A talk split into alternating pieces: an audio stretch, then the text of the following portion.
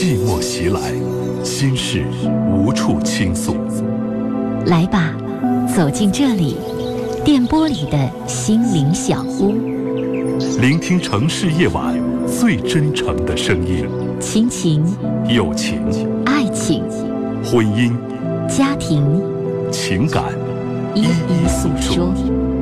相信陈峰，相信陈峰，倾听你，倾听你，了解你，了解你，帮助你，帮助你。陈峰每晚与你有约，用爱为你情感解惑，用温暖给你情感答案。请守候温暖电波 FM 九十四点六，AM 六二幺千赫，龙广新闻台。每晚七点半，陈峰主播，心事了无痕。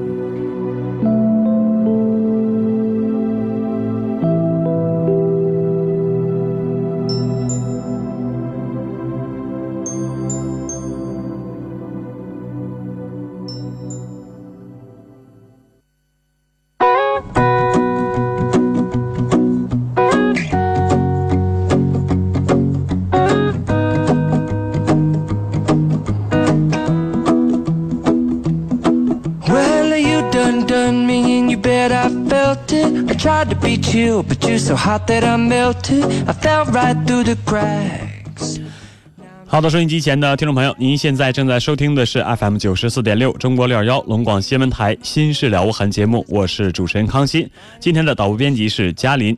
再次的提示大家，直播间的热线电话零四五幺八二八九八八五五、八二八九八八六六和八二八九八八七七。另外呢，短信参与的方式告诉大家是零九加上您的留言内容发送到幺零六二六七八九。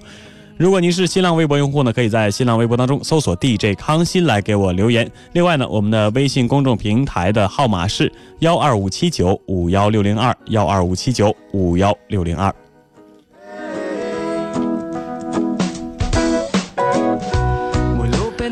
我们来迎进今天热线上的第一位朋友，这位是宾县的朋友，你好。喂，主持人你好。嗯，你好。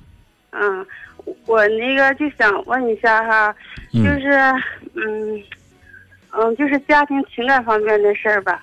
嗯，您说。嗯，就是我和我老公吧，就结婚这么多年了，嗯，他也挺能干的，然后就觉得他就是特爱喝酒，就是。嗯，每次喝酒喝多了之后，我俩总吵架，就是我就想躲着他的时候都躲不了，完了然后就是，啊，就是在挣钱方面都都挺好的，回来也都交给我，就是反正就是总爱喝酒，总爱喝酒，就是我都，我想离开过，有一次也是离开了，但是农村吧哈，都是为了孩子有一个完整的家，然后我又回来了，我也不知道，哎，就是总是说啊，就是嗯，喝多之后完了。就是说改改，下次再不这样。完了，一次比一次，我感觉都厉害。就是有一次，我俩就是也是因为喝酒的事，哎呦，我都，哎呦，我都感觉，就是像失望了似的，就是这都想到死了，都都这种心情。我也不知道，也不知道怎么办。嗯，你们俩结婚二十年了。嗯嗯，差不多吧。差不多了。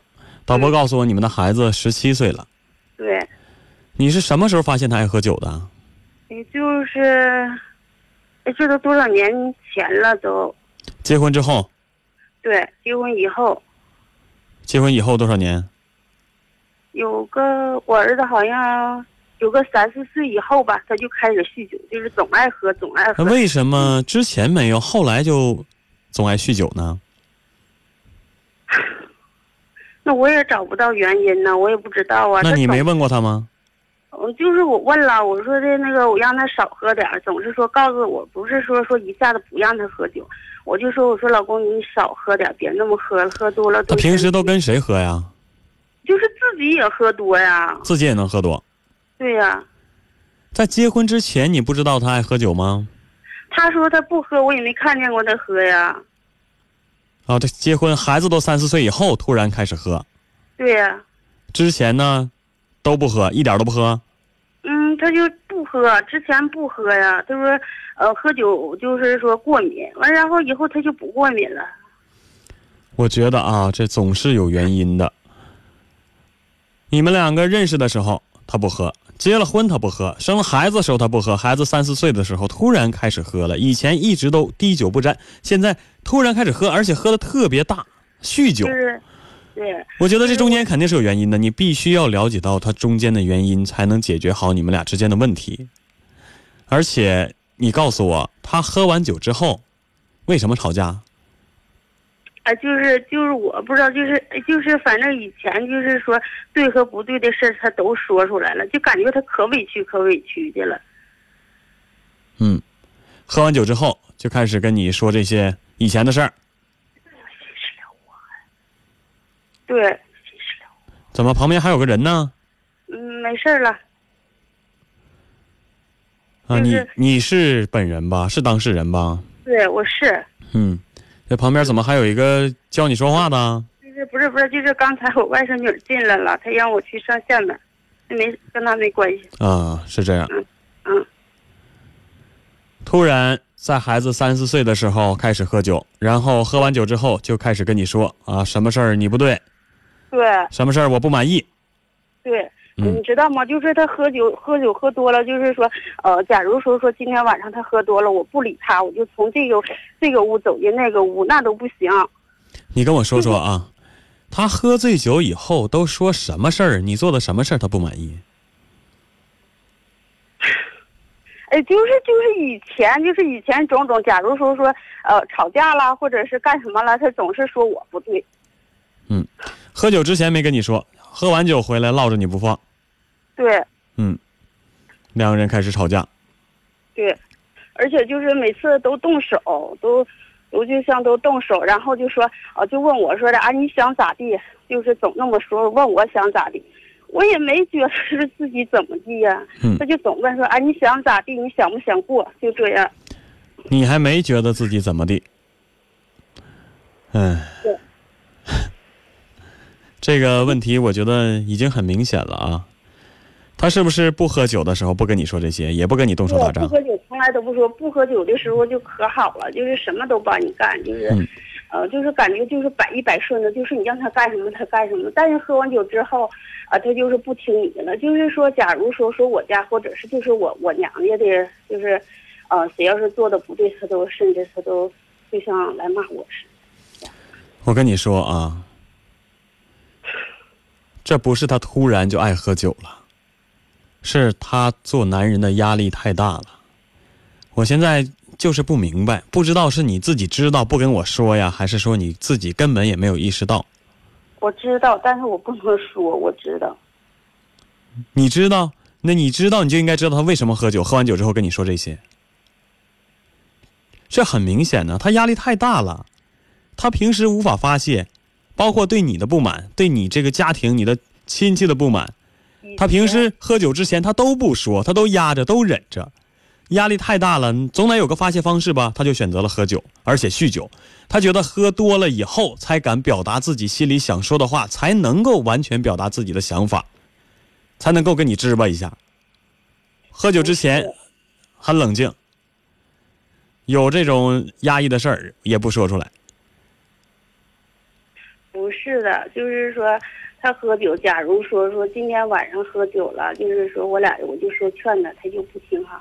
完了，然后自己还能喝，就是假如说这一宿的时间，他呢就是这一个月的时间，他能喝到三回到四回自己，就这么，就是总爱喝酒，喝多了就是我公公婆婆都说不了他。你在他清醒的时候有没有问过他，为什么突然就要喝酒？就是他不吱声，就是嗯怎么问都不吱，就是醒酒以后，就是醒酒以后，你就是问他什么他都不说，然后就是我再问你啊，在你们两个人的相处过程当中这么多年，你觉得你身上有什么事儿是他非常忍受不了的？我觉得我没做出什么，就是我感觉没有什么事儿啊。你需要好好想一想，仔细回忆一下。你真觉得没有什么事儿吗？就比如说，他这么多次喝多了，喝多之后跟你打架，跟你吵，说的一些对你不满的事儿。我刚才让你说，你说你也没没什么事儿，这些都是原因。平时他在喝酒的时候不说，他忍着。他平时就是个内向的人，不善于表达的人。有什么事儿呢，也压在心里，压抑时间长了，人总是要爆发的。所以他选择喝酒，喝醉了以后跟你爆发。呃，这喝就是，假如说醒酒之后就说：“哎呀，我不对了，我下次再不喝了，我指定不喝了，我不对了。”就总是这样式的，就是翻来覆去的，总是这样。你听懂我跟你说的话了吗？首先，咱们说啊，你老公这酗酒肯定是不对的，自己还能把自己喝多了。这男子汉有什么事儿当面解决？这喝酒算什么能耐呀？喝完酒回家打媳打媳妇儿，那更不是本事。但是话说回来，我听你跟我叙述这些，我感觉到他是有原因的。首先，他是个很内向的人，有什么事都不说，对不对？就是我都原谅过他，他都出轨过，我也原谅过他呀。哎呦，还有这一茬呢？对呀、所以我说我不说。什么时候的事儿？以前那是以前了，女士，我跟你说，你既然打进电话来了，有什么事儿你就告诉我，你遮遮掩掩的，我帮不了你。你明白吗？就比如说他喝醉了，觉得你哪儿不好，你怎么就不说呢？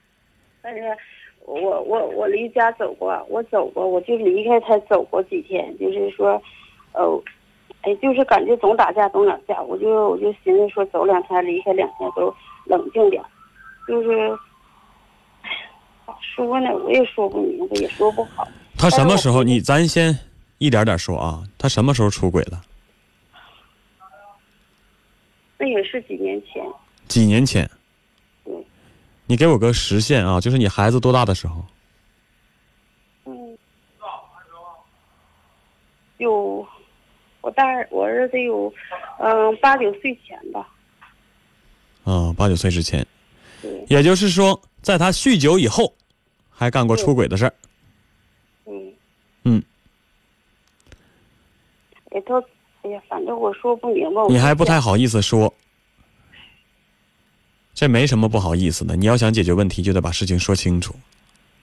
你要是每一个打进电话来的人都像你这样说一半留一半的话，这问题永远也解决不了。你让你让听众朋友都听不明白，你说怎么给你解决问题呀、我就是觉得他现在的缺点就是感觉他总喝酒，总喝酒，我就我就想到了，就是以前也是想到离婚了，就是实在是过不去，呃，就是总是就是就是以前的事儿，就是我都原谅他了，就是感觉以后就是差他喝酒，其实他啥都不差，就是差他总喝酒这方面。啥都不差，出轨了也能原谅。对，那我也是对呀、那然我就原谅他。你说说怎么个出轨啊？能不能详细跟我们说说？和谁？怎么联系上呢？我感觉这个吧不能说。好吧，你也有保留你隐私的权利，我也不多问了。既然你不想说，咱就你说多少，我就跟你聊多少，好吧？谢谢你啊。我告诉你很简单，他出轨是在他酗酒之后。对我刚才跟你说了，酗酒是因为压力太大，你就没有试着好好的两个人坐在一起，在他不喝酒的时候，好好跟他沟通一下。你问问他，你说我哪儿做的不好，哪儿做的不对，哪儿让你觉得压力很大，你告诉我，我哪儿做的不对，你说。你没跟他这么谈过吗？谈过，我们都谈过，他就这么他就这么回答了。他说：“那男人在外面哪有敢，嗯、就是哪有说不喝酒的？他说赶到场合上了，那就喝多了，那我也没办法。我，我现在跟你谈的不是他喝不喝酒，是你们两个人之间喝完酒吵架都吵什么？他哪儿对你不满意？你觉得他不满意的地方，你做的对不对？是不是你也认同他挑你的毛病？对他说的喝完酒之后挑你的毛病，你觉得也对是吗？不是，我就说他喝完酒之后，就是哎呀，总是找些就无理取闹的理由，就是这种理由。什么理由？你跟我说说，能不能举出两个例子？就比如说说啊，你不愿意走吗？就是你给我走远点儿的，就总这样。咱说走之前的事儿好吗？刚开始酗酒的时候，回来跟你吵架，都因为什么吵啊？是因为他一喝多了回来你就骂他吗？反正那天他回来的时候我也生气。女士，我真是不能跟你做太多交流了，因为你有一句没一句的，总是不舍得把你们俩发生的事儿和你心里的想法完全都告诉我。你不交心呢，我了解的内容也就不够多。但是我要告诉你的是什么？有一点是非常肯定的，你丈夫压力非常大，而且他不认可你。不管是你的想法还是你的做法，他不认可，他也厌倦和你在一起。那我去，就是说我我我跟他离婚的时候，我说我离婚了，他又不同意。是啊，你刚才说了你想和他离婚，但是你考虑这还有孩子啊，得为孩子着想啊，得为这个家着想啊。他也是这么想的呀。他和你离婚了，这个家怎么办？孩子怎么办？他也有这方面的考虑啊。他是这么想的，那为什么就不能少喝一点呢？那如果要是少喝一点酒，那就是不能干仗了吧？我就觉得就是少喝，那么哪怕就是说少喝那么一点点。他能不能少喝？那得看你怎么劝他了。你怎么跟他聊了？你跟他沟通绝对不够。我们两个沟通时候很少。是吧？你们两个人沟通太少，互相之间有什么想法，有什么心结，互相都不知道。所以，男人压抑时间长了，就选择各种方式逃避。喝酒是一种逃避的方式，厌倦现在的生活，出轨了，也是一种逃避的方式。明白吗？得交流，你得跟他谈。既然吧，咱现在前面那些页全都翻过去。好吧，现在你们两个在一块儿快二十年了，风风雨雨都经历了，两个人也应该互相非常了解。你知道他是一个有啥事儿也不愿意说的人，就闷在那儿不吭声，不管高兴还是难受，不管谁得罪他，也不说出来。你既然知道他是这样的性格，你就得主动和他谈，你得让你得走进他的心，知道他在想什么。你们夫妻之间。你说重要的是什么？不就是理解和包容吗？你现在都不理解他，他也不理解你，两个人互相不理解，你说在一块怎么生活？是。你看不上他，他他觉得你不好，你说这这在一块的日子能好了吗？然后吧，他越喝酒越吵，你就越烦他，你越烦他，你就会做出说出许多伤人的话，做出许多伤人的事儿。然后呢，他就越闹心，越压抑，越压抑，他就越想喝酒，就变成了一个恶性循环。你明白吗？这日子就越过越不好。对就是就是这样，我就觉得只要他少喝那么一点点，我不是说完全不让喝，嗯，就我们俩就就不会有事儿了。让他少喝是一定的，必须得改掉他这个毛病。但是咱现在谈的是怎么让他改，怎么让他改？你得和他交流，你得和他沟通，你们俩得经常谈心。你要知道他内心是怎么想的，他认为他周围谁是好人，谁是坏人，觉得谁不怎么样，谁人不错，他的价值观什么样，他觉得做什么事儿是对的，什么对，什么事儿是错的，这你都得知道。我觉得他那么喝酒，我讨厌他，我不愿跟他说话。你看看，你不愿意和他说话，他也不愿意和你交流，你这日子能过得了吗？你现在打进电话来，不就是想解决这个问题吗？那你。如果问我，我只能这么告诉你。你要是说那我不想跟他交流，那我就没办法了。那你们俩这日子想怎么过就怎么过吧，那只能继续这么挺下去。可能他酒就喝的越来越多，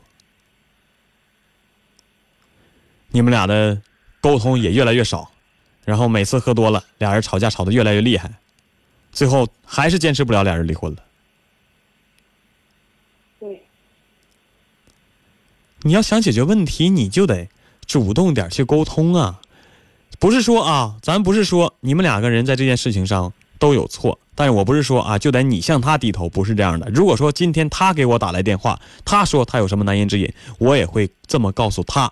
但是今天是你打来的电话，我就得这么告诉你：想解决这个问题，你老公就是一个不善言辞、不懂表达的人，也不懂得和你交流和沟通，那就得你去付出。你要想维持这个家，你也说了，除了喝酒之外，别的毛病也都没什么，各方面都挺好的，那不就行了吗？你们俩没有什么本质问题，就是俩人沟通太少，互相不理解，那你就去上杆子，多跟他交流，多跟他沟通啊，了解他怎么想啊。你也把你的想法告诉他呀。这两个人活了二十年了，我就觉得你们俩互相之间还不了解，你不觉得这很可悲吗？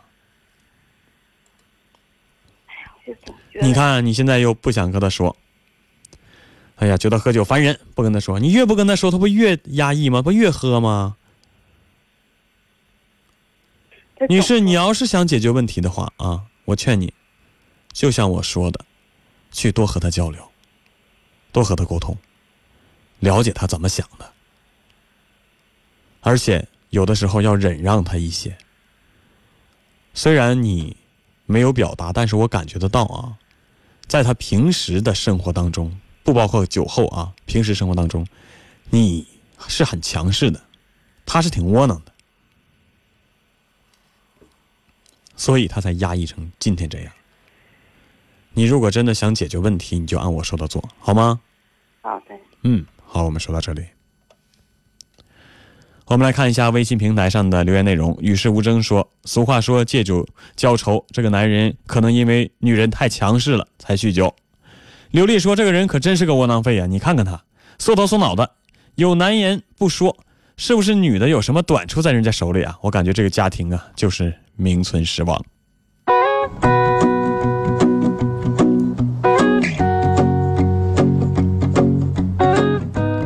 好的，欢迎大家继续回到节目当中。您正在收听的是 FM 九十四点六中波六二幺龙广新闻台《新事了无痕》节目，我是主持人康欣，导播编辑是嘉林。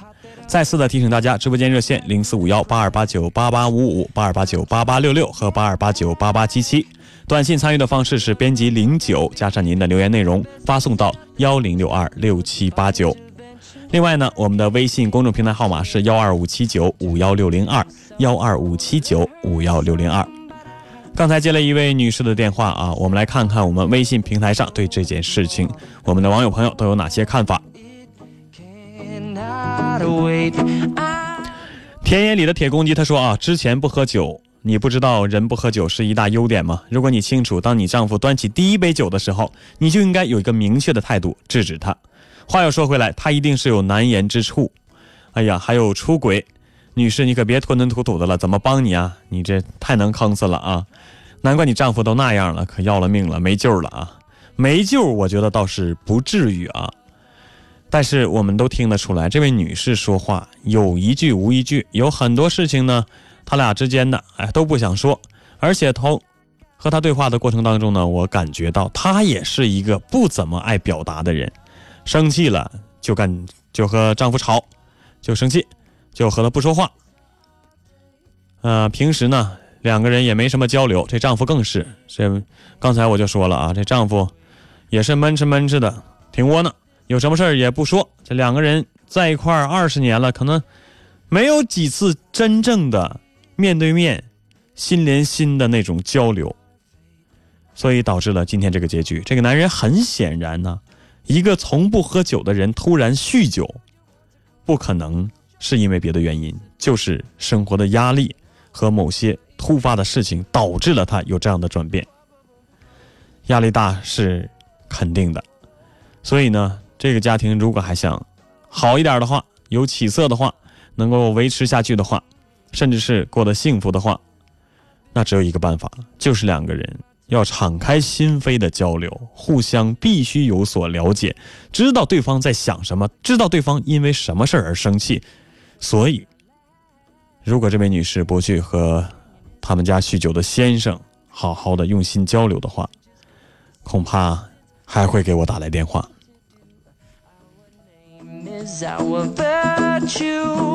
丫头小歪说：“女士，你丈夫压力就是太大了，没有发泄的方法。女士，你应该多和你丈夫沟通一下，你要多了解你丈夫，他没压力，他不会酗酒。你们夫妻就是沟通太少了，有些事情说开就好了。”说的特别好，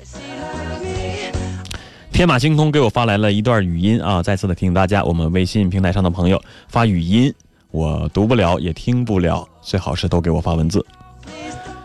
多欣欣他说啊，这女人有遮掩，就大家都听出来，肯定是有什么事情还没有说啊。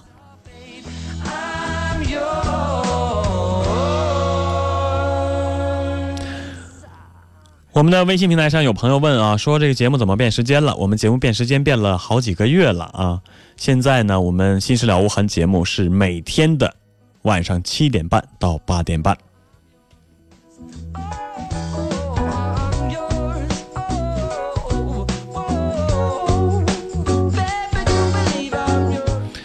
好的，再次的提示大家参与节目的几种方式，大家可以拨打我们直播间的热线电话零四五幺八二八九八八五五八二八九八八六六和八二八九八八七七。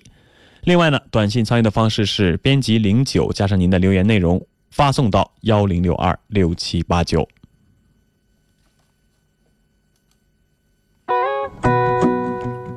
我们来看一下短信平台上的留言内容，手机尾号是二三五六的朋友说：“姐姐，你丈夫。”和我丈夫一样啊，看着孩子一定要谈谈啊，包容一下吧。哎，这位朋友，如果说她的丈夫真的和你丈夫一样，我觉得你也应该有所检讨了。手机本号是七七六零的叔朋友说啊，这位女士太能墨迹了。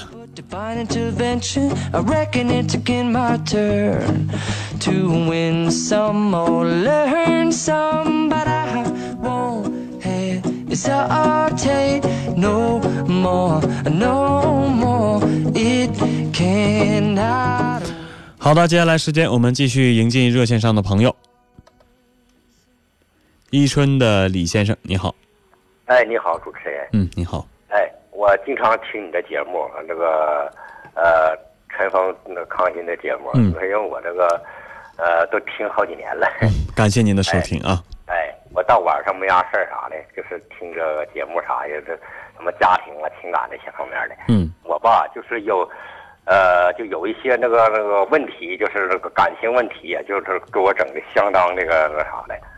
希望主持人帮我这分析分析，就是我对我以后处感情的方面，就是我怎么去处理啥的，帮我那啥，呃，就请你帮助帮助了。嗯，您说吧。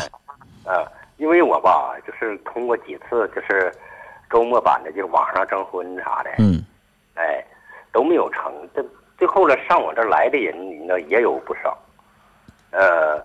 基本上吧，你说都走了，走了，他也有的说，他也不说是，呃，咱俩不行啊啥的，呃，就说的吧，我这人挺那啥的，呃，那啥，我这很，你这性格我很接受，就啥，你这老实巴交的人，他说的，我那很接受，但是我这征婚之前吧，就是这些人就是在网上谈的说，他说我要去吧，他说你这你必须就是来回路费，你上那给我拿吧，嗯。啊，都来了，你说来这些吧，他他那没有一个说是那啥成的。完了我我都走了，他也没说是不那不行啥的。你说之后吧，你说我那咱不说啥，就说是你就是你招待一顿，那不那或那么吃顿饭，那不不不那那那这些都无所谓。你说往来回这些，你说的这路费啥来这些人，我说搭了那个将近两千多了。嗯，来路费怎么还得你搭呢？呃。凡是这网上我就认识这些，他那个那几乎就是不是远一点的，他他现在都这么说。他说的来我去吧，但是你成不成这个路费，你必须得给我拿。那那因为你要找对象，哎，都是我碰到就是都是这样的。这样你说吧，但是有的那个那啥，我寻思吧，这玩意咱们你说这岁数这么大了吧，我寻思那个找个差不多，你说算先生，你听我说啊。呃，这就有个人，这找个人能诚心跟你过日子的，我是这么想的。你下回如果再有人给你打电话说，路费不管成不成，你得给我拿，你就告诉他你不用来了。是。他如果真想跟你过日子的话，他不会在乎那来回两张火车票。哎哎哎，但主持人，我我我跟你说件事儿，嗯，就是就是就是上周吧，就是有一个就是就鸡西的来我这儿来了，嗯，呃。呃，他他也这么说，他说我这个那啥，那个啥来回路费也给我拿，给我拿了吧。呃，是，他说我说我得说是看人啥样，我得说是，只要是人好，那啥要行的话，就说我路费啥我不用说，我都给你那啥。但是人来了，来了，你说的，呃，那那呃那他在在我那儿说那啥待一天，待一天那啥的，都一村有亲戚嘛，他不是在这。孩子上学啥呀？呃，完了那啥，我给他拿了，我给他拿二百块钱，我给他了，给他了。他说的吧，我这个，他说你这人我那啥，我看懂了。他说你这个，他说我这脾气不好，他说你这人的性格吧，呃，跟我咱俩就是正好相反。他说你挺适合我的。啊，第二天，嗯呃，那个那啥，他说的吧，我得回去，正好孩子放假啥，正好跟他姐家孩子一堆儿回去。他说回去那边吧，那个我有那户口啥的，把那些安排安排。完了还有，那个因为他在那边就是在幼儿园那教学是干啥呀？完了，他说把活辞了，完了那那啥，我这个收拾个收拾完我就过来。完这么的，嗯呃，是我寻思那都行。那你说到走了以后，呃，到家是给我回电话了，他说的我得过两天能过来。嗯完等再过一段时间，赶上个礼拜天儿，是不是正好你们征婚版吗？嗯那不他在你们那儿征婚了吗？啊，过两天你一听节目声音，他说话的声音跟他那个 QQ 号我记得他。啊，那你又给他打电话了吗？我打电话始终不接了，现在不接了，他不接了，我这 是我变卦了是？吧？我换好几个手机打吧，呃，他他就是那种因为我换别的还搁别人搁我们亲属家手机打的给他，啊，他接了一下，接一下我说你你听不出来我这动静吗？啊，他说你是谁呀？我说我那是你上一村不来过吗？我说怎么，呃，你怎么又征婚了吗？啊，嗯我刚说这他一下就挂了。再以后他我再打就他就不接了，就这种情况。先生啊，这个周末版的征婚节目正好也是我做的。哎哎，那这事儿，这事儿，你今天既然打进电话来啊，咱就一定要解决清楚，说明白。哎哎哎，首先，我刚才哎跟你说的是第一件事儿，就是如果再有人跟你说让你拿，让你给买火火车票去，你就告诉他不用来了。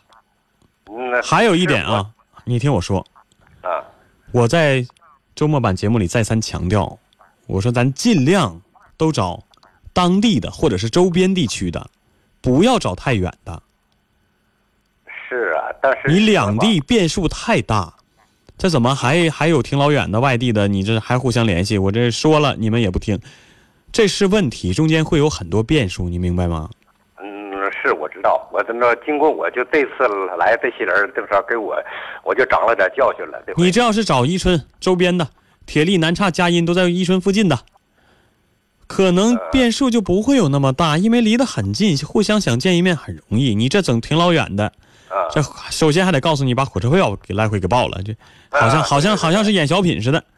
嗯，没有这样的啊！你你要是真听我的话，你就找一个离你比较近的。啊啊啊，你远的就算是两情相悦，中间也会有很多变数的，啊也不一定能在一块儿。就像这个女士啊，我觉得刚开始她还是同意的，但她回家之后，自己左思右想，然后呢，再加上亲戚朋友这么一说，因为你俩离太远，所以就不知道怎么商怎么量的就变了，就不想跟你在一块儿了你。最起码说不行，你给个电话说咱俩不合适，你当初你他又觉得不好意思呗，肯定又有那心思，你你你没又没有勇没气心思跟你，你你别来呀，你你就是啊，又没有勇气当面跟你说，嗯怎么办呢？你说他现在就只能选择了逃避。所以说啊，你不要怪他，每个人都有选择的权利，毕竟他还没跟你正式的领证结婚呢，是吧？呃，是是，嗯。我知道，我就说，呃，等我这不行啥，等他出这事儿，你你让我你给个话说咱俩不行，是这这事儿办的确实是不太敞亮，嗯。嗯，他上周但是不通过你们节目征婚了吗？嗯，但也不至于让你生这么大的气，啊。呃是。那每个人都有选择的权利，我就是你，告诉你下回，一，让你报来回火车票的，你让他别来了；二，找离你近的，尽量近的，啊，对这个不是说你哎呀不懂女人怎么想啊，怎么干处也处不成，这跟那些没有关系，没有碰到，只能说你还没找到那个对的人，嗯。明白吧？啊早晚有那么一个人在等着你，嗯。所以你也别太着急了。呃，是我这不着急，我寻思今年正好那么，我这回迁的房子，我寻思把房子装修一下，等以后过了年再说吧。我现在我现在忙生意，我这也就也没心思，你说再那想这些事儿了。嗯嗯，对对对，记住我跟你说的这两点啊，啊嗯，以后希望你还能通过我们周末的节目找到一个更好的。你放心，周末还是我做节目，我希望你能到时把电话打过来，好吗？呃，对，以后我这个机会我是还得打的，但是 我今年我先那啥，嗯把买卖做好，我把这房屋装修一下子你。这都不影响，你该做你的买卖做你的买卖，该装房子该装房子，该找对象找对象，这不耽误啊，不影响。那倒是。嗯，我周末再给我打电话，我继续给你征婚，而且这回你要听我的话，你不能再是哪儿的你都听了啊。啊，行，麻烦了，主持人。嗯，好的，我们说到这儿哎，，谢谢嗯啊。，再会。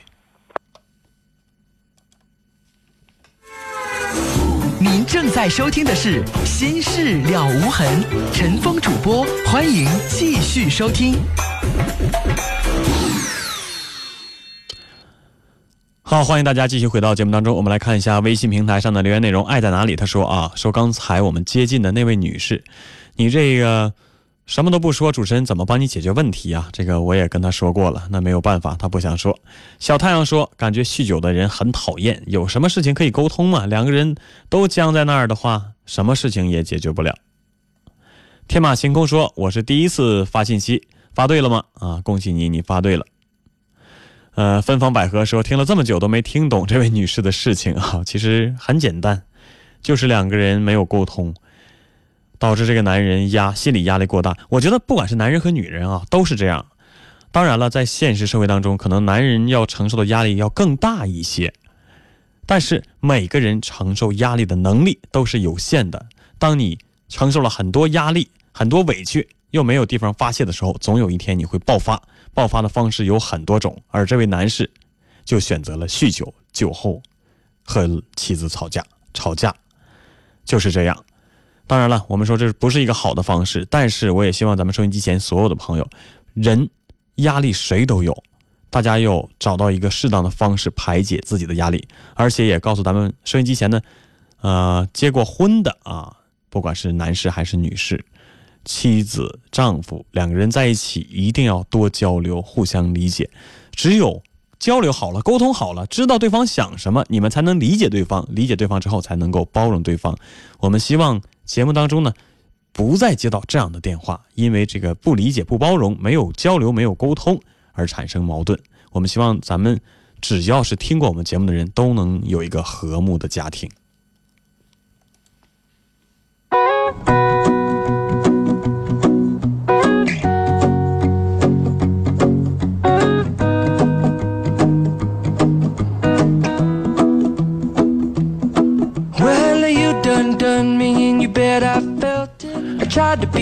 我们继续迎接热线上的朋友，你好.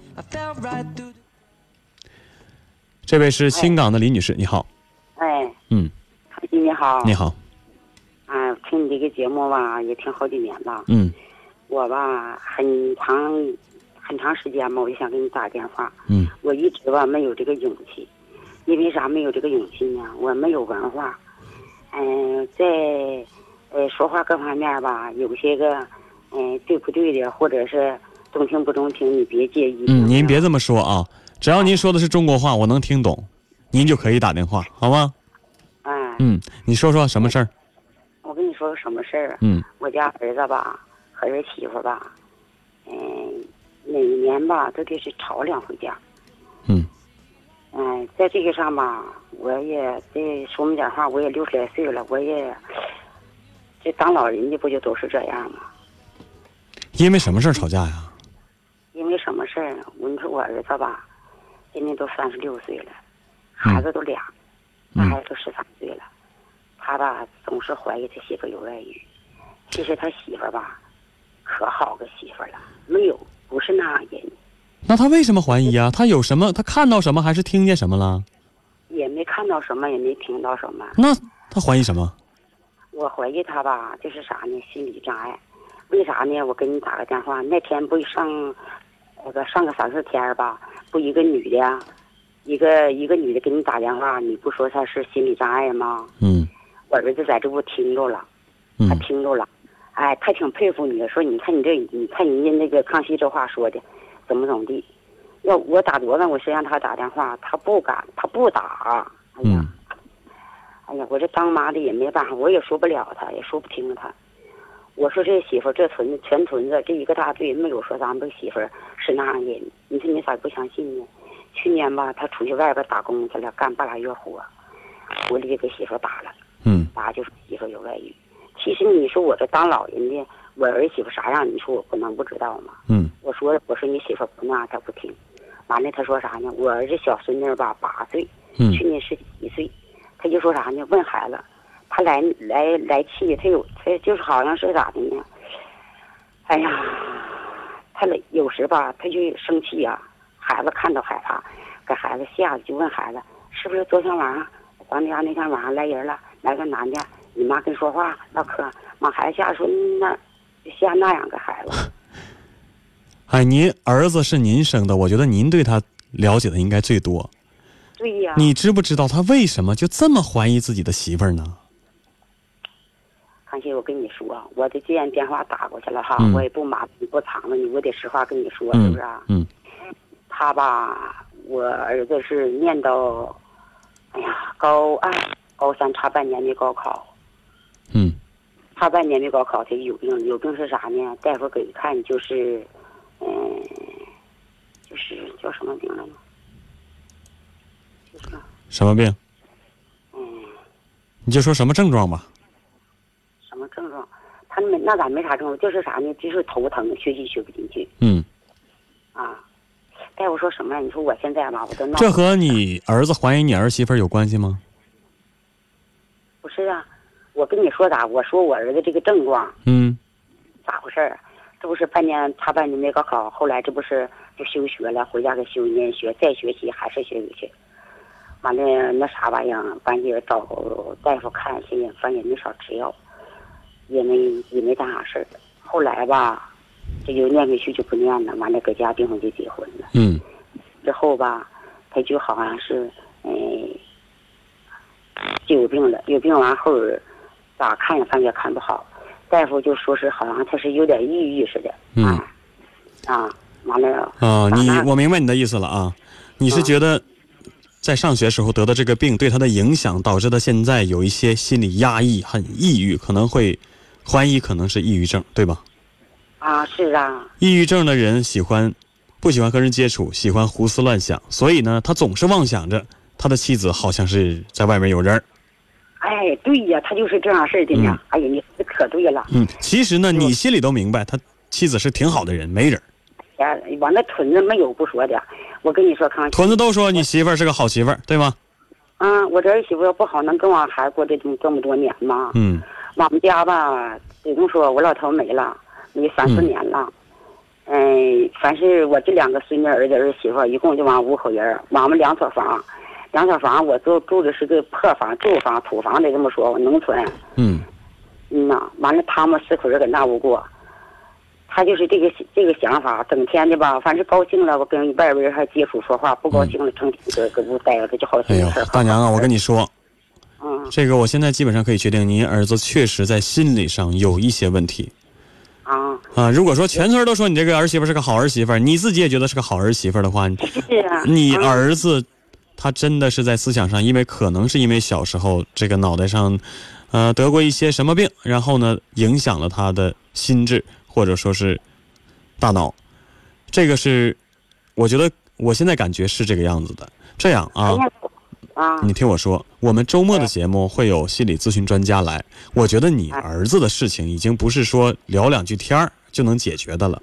我们的心理咨询专家呢，可能会你让他这周天儿打个电话，往我们节目里打个电话，好吗？啊，让我们的心理咨询专家和他好好聊一聊。李红东老师非常的专业，是啊，那天我我实在不行的话，你听我说，你可以让你儿子来接受一下治疗。啊，嗯，这真的是一个心理上的疾病，这不是说你情感上有什么困惑，这心理上的疾病就是得，就跟感冒发烧一样得治。啊，要我说咋给你打个电话呢？我每回吧，我都说我说给你打个电话，我说也我也是这么说，我说有心理专家，完了那啥了，他说嗯不的，好像是害怕呀，或者是咋回事？对那天晚上他肯定害怕。啊，有一个女的，一个女孩给你打电话，完就说他母亲怎么地，他怎么不找对象了，或者是咋地啥的嗯，她惊哎呀，就说你哎呀，妈，这康熙老师说话说的真好啊！你看你叔叔这话，他挺佩服你说这个话。哎呀，我说你这，如果说我说的话他能听进去的话，那就太好了。希望要为啥？要不为啥我给你打个电话呢？那希望你在星期天的时候能让他打个电话来，我和李老师帮帮他，好吗？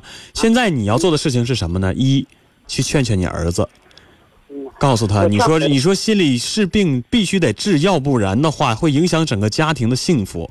第二呢，我觉得你应该去和您儿媳妇说一说，因为我觉得您儿子这样，您儿媳妇会有很大压力。你要你要告诉他。让他别太有压力，你告诉他，你们全家都相信他，好吗？他他也知道。我跟你说，康熙，我儿子。你先别跟我说了，你记住我跟你说的话，因为我们节目时间马上就要到了。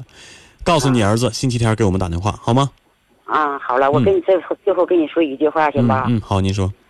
儿媳妇走半个多月了。啊，这承受不了压力了，果然是。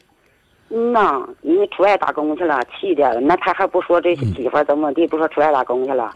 好好，你跟人，您儿子现在有这个问题，那您就得没办法担当这样的角色，跟儿媳妇说，让他回来，告诉他我们全家都相信你，好吗？嗯。好的，我们说到这里，时间关系，我们今天节目只能到这里了，和大家说声晚安。明天陈峰就会继续主持《新事了无痕》，我们再见。